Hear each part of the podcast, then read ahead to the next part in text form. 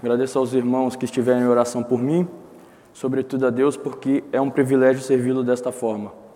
Cumprimento também aos irmãos que estão nos acompanhando pela internet e que seja um momento para glorificar o nome do Senhor. E por falar em satisfação, queria começar com uma pergunta. Vou tirar a máscara para ficar melhor. Você é feliz? Sente feliz com a vida? É satisfeito? Se você não é satisfeito, o que é que te falta? Ou, se você se sente feliz, qual é o motivo da sua felicidade? O ser humano tem procurado estar satisfeito de várias formas, tem procurado, tentado milhões e milhões de maneiras para buscar a felicidade. Nós pensamos, comprar um carro, meus problemas estão resolvidos. Pensamos, principalmente os jovens, né? Vou acabar a faculdade, não vou ter mais problema. Arrumo um emprego, fico tranquilo até o final da minha vida. Ou vou comprar uma casa, e aí acabou, estou satisfeito. Não é? E muitas vezes nós conseguimos o que nós queremos e ficamos plenamente satisfeitos. E ficará a nossa satisfação dependente do nosso sonho conquistado? Pode o ser humano ser feliz neste mundo? O ser humano é capaz de encontrar a verdadeira felicidade? A resposta para essa pergunta nós achamos na palavra do Senhor. E é por isso que vamos ler o Evangelho de João, capítulo 6, os versículos 25 até o versículo 35. Convido aos irmãos a ficarem de pé, como habitualmente temos feito, aqueles que o podem, é claro. João 6, 25 a 35. E diz assim a palavra do Senhor: E tendo encontrado no outro lado do mar, lhe perguntaram: Mestre, quando o Senhor chegou aqui? Jesus respondeu: Em verdade, em verdade lhes digo que vocês estão me procurando não porque viram os sinais, mas porque comeram os pães e ficaram satisfeitos. Trabalhem, não pela comida que se estraga, mas pela que permanece para a vida eterna, a qual o Filho do Homem dará a vocês, porque Deus, o Pai, o confirmou com o seu selo. Então lhe perguntaram: Que faremos para realizar as obras de Deus? Jesus respondeu: A obra de Deus é esta, que vocês creiam naquele que ele enviou. Então eles disseram: Que sinal o Senhor fará para que vejamos e creiamos no Senhor? O que o Senhor pode fazer? Nossos pais comeram maná no deserto, como está escrito: Deu-lhes a comer o pão do céu. E Jesus lhes disse: Em verdade, em verdade lhes digo que não foi Moisés quem deu o pão do céu para vocês. Quem lhes dá o verdadeiro pão do céu é meu Pai, porque o pão de Deus é o que desce do céu e dá vida ao mundo. Então lhes disseram: Senhor, dê-nos sempre desse pão. Jesus respondeu: Eu sou o pão da vida. Quem vinha a mim jamais terá fome, e quem crê em mim jamais terá sede. Senhor, louvado seja o teu santo nome pela tua palavra, que ela possa ser transmitida de forma fiel, que ela possa ficar gravada nos nossos corações e que possamos encontrar verdadeira satisfação no Senhor, para honra e glória do teu santo nome. Amém. Pode sentar-se. Vamos ao contexto da passagem. No início do capítulo, nos primeiros 15 versículos, nós temos a narrativa de Jesus multiplicando pela primeira vez os pães e os peixes. Um, foram cinco pães e dois peixes para cerca de cinco mil homens, fora mulheres e crianças. Um milagre, o único milagre registrado nos quatro evangelhos e que muito provavelmente ocorrera cerca de um ano antes da morte de Jesus.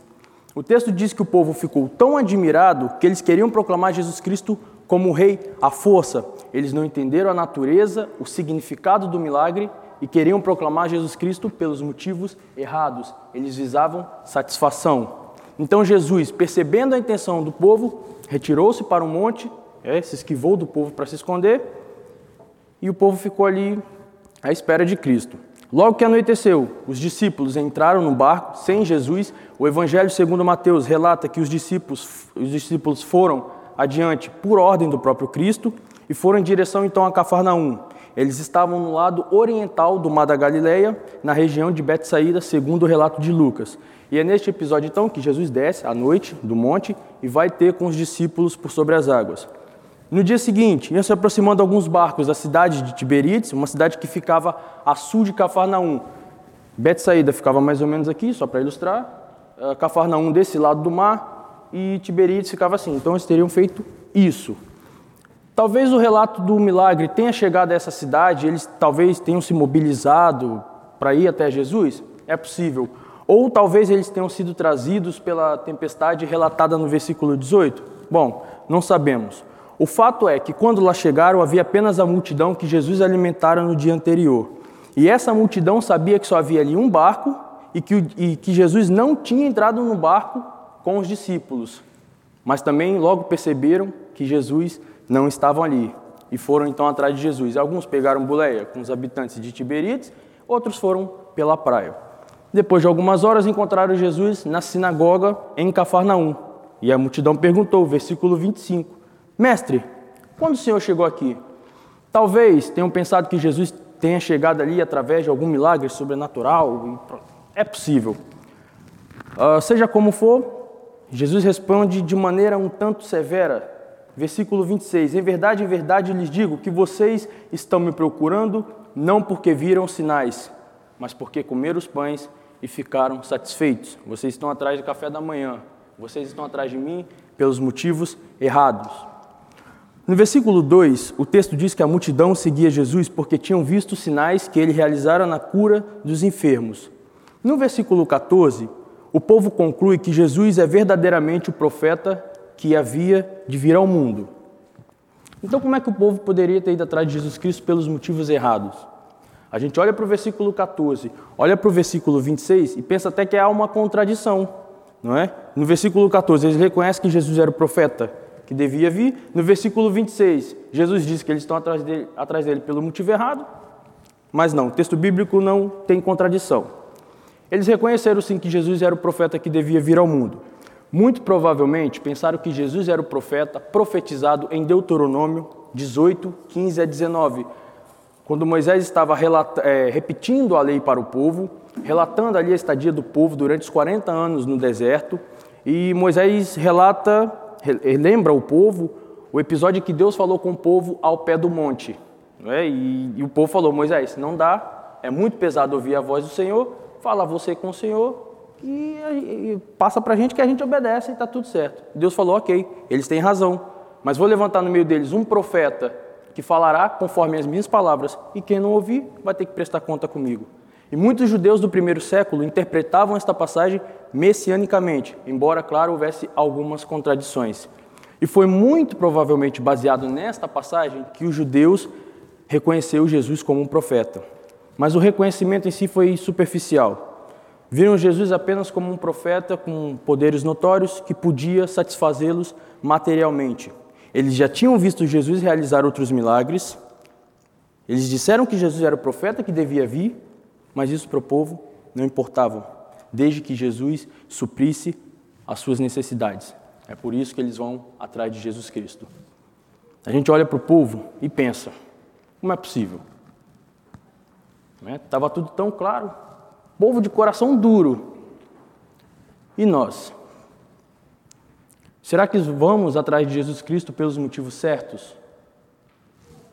Será que vamos atrás de Jesus Cristo pelo Evangelho, por quem Ele é, ou somente atrás das bênçãos. Infelizmente, há muitas pessoas que vão atrás de Cristo, atrás da restauração, do casamento, à procura de uma cura para uma enfermidade, à procura de um trabalho, à procura disso, à procura daquilo. E quando Deus, na sua graça, concede a bênção, tão de, a, a, o desejo tão desejado pela pessoa, concede a sua bênção, a pessoa vira as costas. Até precisar novamente Muitas vezes nós pensamos que Deus é uma máquina de bênção ativa à nossa disposição. Não é como o, o, o gênio da lâmpada, a lâmpada do Aladim. Esfrega três vezes, sobe o gênio, concede três desejos e já está. Mas os desejos concedidos jamais serão eternos. Quem é que nunca quis tanto uma coisa, desejou tanto que quando finalmente conseguiu, agora eu preciso daquela outra coisa, vai me fazer falta aquilo. Nunca estamos satisfeitos, há sempre uma coisa faltando não é? Isso vai virando um ciclo vicioso, porque nada neste mundo é capaz de nos dar a verdadeira satisfação. O apóstolo Paulo, escrevendo aos Coríntios, em 2 Coríntios 12, 7 a 10, pediu ao Senhor três vezes que lhe retirasse um espinho que estava na carne. A palavra para espinho no original dá a ideia de uma estaca, era algo grande, era algo que machucava Paulo, que afligia Paulo. E o Senhor respondeu: Não tiro. A minha graça te basta. Paulo então reconhece a sua verdadeira fonte de satisfação, de modo que até nas fraquezas ele podia se gloriar, para que o poder de Deus repousasse sobre ele. Os judeus não tinham entendido o que Jesus estava lhes oferecendo. Jesus então não só os repreende, mas segue na sua graça, exortando. Versículo 27. Trabalhem, não pela comida que se estraga, mas pela que permanece para a vida eterna, qual o Filho do Homem dará a vocês, porque Deus, o Pai, o confirmou com seu selo. A ideia não é para não trabalhar pelo sustento. A Bíblia é clara sobre isso, já estudamos isso algumas vezes na igreja. Jesus está aqui a repreender o conceito materialista do reino. Ele direciona o foco dos judeus das coisas materiais para as coisas espirituais. Ele fala sobre a comida que subsiste para a vida eterna, que ele mesmo daria, como acabamos de ler, porque Deus, o Pai, o confirmou com seu selo. Ou seja, ele tinha autoridade de Deus para dar esse alimento. Alguns dizem que o verbo confirmou se refere a um tempo específico, talvez seria o momento do batismo de Jesus. É possível, embora a forma original no verbo não nos limita a um tempo específico, mas a, a ênfase é Deus o confirmou, ele é o carimbado de Deus, o autorizado, Jesus Cristo, para dar esse alimento. Mas ele também diz para trabalharmos por esse alimento que não perece. E os judeus perguntaram, o que muitos de nós perguntaríamos se estivéssemos lá. Versículo 28. Que faremos para realizar as obras de Deus? A obra de Deus é essa, que vocês creiam naquele que ele enviou. A pergunta dos judeus reflete o ensino que eles recebiam nas sinagogas. Os fariseus achavam que as obras da lei eram o passaporte para o céu. Achavam que as obras da lei eram a chave para entrar no reino de Deus. E a multidão, refletindo este pensamento naquele momento, apresentou-se sem nenhuma dificuldade. Era como se eles pudessem preencher qualquer requisito que Deus pudesse dar para eles. A expressão usada por eles, as, obras, as obras de Deus, basicamente significa as obras que Deus requer, como se ele estivesse perguntando: digo, o que Deus requer, que a gente faz. E Jesus os corrige, mais uma vez, dizendo que o trabalho que eles deveriam realizar é o exercício da fé. Mas a palavra diz que a salvação é pela graça. Como é que temos que realizar algum trabalho? Jesus chama a fé de obra. Como é isso? Ok. Imagina uma videira. Agora imagina um ramo do lado da videira. O ramo ali não vai dar fruto por si só. Não vai nascer uva desse ramo. O ramo está tá morto. O ramo só é capaz de dar frutos, só é capaz de produzir vida estando conectado na videira. Ele recebe da videira o necessário para produzir os seus frutos. É como se o ramo estivesse chamando a videira, olha, a videira estivesse chamando o ramo, venha para que não morra. Tudo que o ramo precisa fazer é acreditar e, e permanecer. Nesse sentido é que a fé é um tipo de obra. Nós somos os ramos. Jesus Cristo é a verdadeira videira. Precisamos ter fé, precisamos permanecer. E esta é uma obra de Deus. Então, a multidão, depois de ouvir a resposta de Cristo, pede para ele um sinal, os versículos 30 e 31. O argumento deles é: Moisés havia providenciado o maná no deserto, mas se Jesus é maior do que Moisés, deve fazer algo maior. Afinal, Moisés fez chover o maná no deserto durante 40 anos, maná a partir do nada. E Jesus o que fez? reproduziu pães, a partir de pães já existentes. E o que Jesus faz, versículo 32 e 33, é desviar o foco do povo de Moisés e trazer Deus para o centro da história. Porque não foi Moisés que providenciou, foi Deus. Moisés era uma espécie de agente de Deus. Jesus, mais uma vez, desvia o foco do povo das coisas materiais para as coisas espirituais. Versículo 32 e 33 ele diz: o verdadeiro pão do céu é meu Pai quem vos dá, porque o pão de Deus é o que desceu do céu e dá vida ao mundo. E a multidão respondeu: Senhor, dá-nos sempre desse pão. O povo ainda encontrava-se na esfera mundana, procurava conforto, autossatisfação. No capítulo 4, quando Jesus oferece para a mulher samaritana uma água que quem bebesse dela não teria mais sede, a mulher pensa que Jesus estava falando de água física. Óbvio, depois ela reconhece Jesus como Messias. Mas tal como ela, de primeira, tal como ela, os judeus pensavam que Jesus falava de alimento físico. Estavam no plano físico, queriam alimento, conforto. Eles ainda não haviam entendido o que Jesus estava lhes oferecendo. Então nós temos um povo que segue Jesus por causa dos milagres, na espreita, vendo o que Jesus ainda vai fazer. Um povo que é alimentado, porque Jesus sentiu compaixão do povo, alimentado através de um milagre extraordinário. Um povo que continua atrás de Jesus Cristo pelos motivos errados, e Jesus que desvia o foco do povo das coisas materiais para as coisas espirituais. Mas nada do que Jesus tinha feito ou falado naquele dia tinha sido suficiente para o povo. Amados, quantas vezes nós agimos assim? Quantas vezes nós deixamos o que Deus tem para nós, aquilo que nós precisamos, para correr atrás de migalhas, atrás de futilidade, atrás do alimento que perece? Tendemos a colocar tudo acima de Deus. E por vezes nós corremos atrás de coisas, até mesmo sob o pretexto do Evangelho. É? Passamos a amar mais as pessoas porque Deus é amor. Deus é amor e amamos mais as pessoas, acima de Deus. O irmão já disse para alguém: Você é a razão da minha vida. Sem você eu não sei viver. Então, se a pessoa morre ou a pessoa atrai, a razão da sua vida acaba, vai se matar, deixa de existir. Em 2 Samuel 13, nós lemos o relato de Aminon, filho de Davi. O texto diz que ele apaixonou-se pela própria irmã. O texto diz que ele amou tanto a ponto de adoecer. Então Aminon violou Tamar, a sua própria irmã, e depois ele a rejeitou. E o texto diz que o sentimento de rejeição fora maior do que o suposto amor que ele sentiu. O que Aminon achou que podia satisfazê-lo, não fez. No livro de Juízes, nós temos o relato de Israel se estabelecendo na terra de Canaã e cometendo prostituição cultual, ou seja, adorando falsos deuses, deuses pagãos. E quando estes eram subjugados por outros povos por causa do seu pecado, clamavam ao Senhor que, na sua graça e na sua misericórdia, os libertavam. E eles voltavam a cometer prostituição cultual, servindo a deuses que não davam nenhum tipo de alegria, deuses que não davam nenhum tipo de satisfação, quando na verdade o único e verdadeiro Deus que os amava estava sendo rejeitado. Aminon era israelita, filho de Davi. Sabia da comunhão que Davi tinha com o pai dele. Aliás, que Davi tinha com, pai, com Deus. Sabia das histórias do Deus verdadeiro, Deus de Israel. Mas isso para ele não importava. Estava atrás de prazer físico. Israel, quando entrou em Canaã, sabia muito bem, sabia de que Deus era capaz. Sabia. Sabia como o Senhor os livrara do Egito, mas preferiu deuses de madeira, de prata e ouro. Queria o material, visível, futilidade. Nós, muitas vezes, não somos diferentes.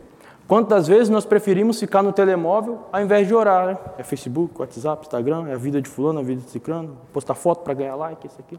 E a oração? Aí, estou cansado, não vou orar hoje. Somos capazes de assistir, assistir um filme de duas horas, três, até quatro, e não somos capazes, muitas vezes, de passar 30 minutos lendo a Bíblia. Trabalhamos tanto, estamos tão cansados, colocamos toda a energia nosso, no nosso trabalho, é óbvio, devemos trabalhar, mas focamos tanto nisso, atrás de dinheiro, atrás daquilo, e diz, que esquecemos da nossa verdadeira provisão, a provisão que vem do alto. Agimos como um povo focando apenas no materialismo, no visível, no alimento que perece. E para quebrar o pensamento errôneo do povo, Jesus Cristo declarou o versículo 35 de forma muito ousada. Ele diz: Eu sou o pão da vida, acorda! Quem vem a mim jamais terá fome, quem crê em mim jamais terá sede. Irmãos, Jesus é o alimento que nós precisamos. Esse não falha, não morre, morreu porque quis, mas ressuscitou. Esse não trai, permanece fiel. A afirmação de Jesus, de Jesus Cristo exclui todo materialismo, todo legalismo, todo sacramento, nada disso tem valor diante de Jesus. Nós estávamos separados de Deus. O pecado nos afastou para longe da árvore da vida. Mas o pão da vida desceu para nos dar vida. O pão da vida é Jesus Cristo, é Deus, o Todo-Poderoso, Criador de todas as coisas. Se limitou ao tempo e espaço para nos dar vida, para saciar a fome e a sede da nossa alma. Fome esta que nos faz correr atrás de coisas fúteis, de coisas banais. O ser humano vem tentando buscar prazer no dinheiro, na bebida, nas drogas, no sexo, no cônjuge, no trabalho. Nada está bom. Trocamos de trabalho como se troca de roupa. Casamentos são desfeitos porque um não encontrou no outro aquilo que queria. Né? Não dá certo, termina. Casa com um, casa com outro. Nada está bom. Na semana passada, passada, o pastor Joed falou aqui que a maioria das pessoas que chegam no escritório dele estão sempre cansadas, mesmo não tendo nenhum tipo de doença. Falta ânimo, falta vida, falta satisfação. Mas Deus providenciou para nós vida. O pão da vida desceu do céu. A condenação que era nossa caiu sobre Jesus Cristo. E através dele nós temos acesso direto a Deus acesso direto à verdadeira fonte de satisfação. O apóstolo Paulo reconheceu isso, reconheceu isso muito bem, expressou isso muito bem na sua carta aos Filipenses 4, 11 e 12. Ele diz: Aprendi a viver contente em toda e qualquer situação. Eu sei o que é passar necessidade, eu sei o que é ter a mudança, eu aprendi o segredo de toda e qualquer circunstância, aprendi tanto estar alimentado como ter fome, tanto ter abundância como passar necessidade. Tudo posso naquele que me fortalece aquele que é em Jesus Cristo, nosso Senhor. E isso não é sobre o que nos falta, é sobre o que nós já temos. O povo tinha Jesus ali pertinho deles. Nós também temos. A diferença é que Jesus está ressuscitado e exaltado. Provamos do pão da vida. Nós não precisamos de petisco do inferno. Nós não precisamos viver aflitos como se alguma coisa nos faltasse a nossa fome, a nossa sede espiritual é saciada em Jesus Cristo. E isso vai muito, muito, muito além de felicidade, pois nós fomos criados para refletir a imagem e a semelhança de Deus. Só assim nós podemos ter satisfação plena, vivendo para a glória do Senhor. Que possamos ser os ramos conectados na videira, em Jesus Cristo. Que a nossa satisfação seja em Jesus Cristo, para a honra e glória do nosso Deus. Amém. Louvado seja Deus.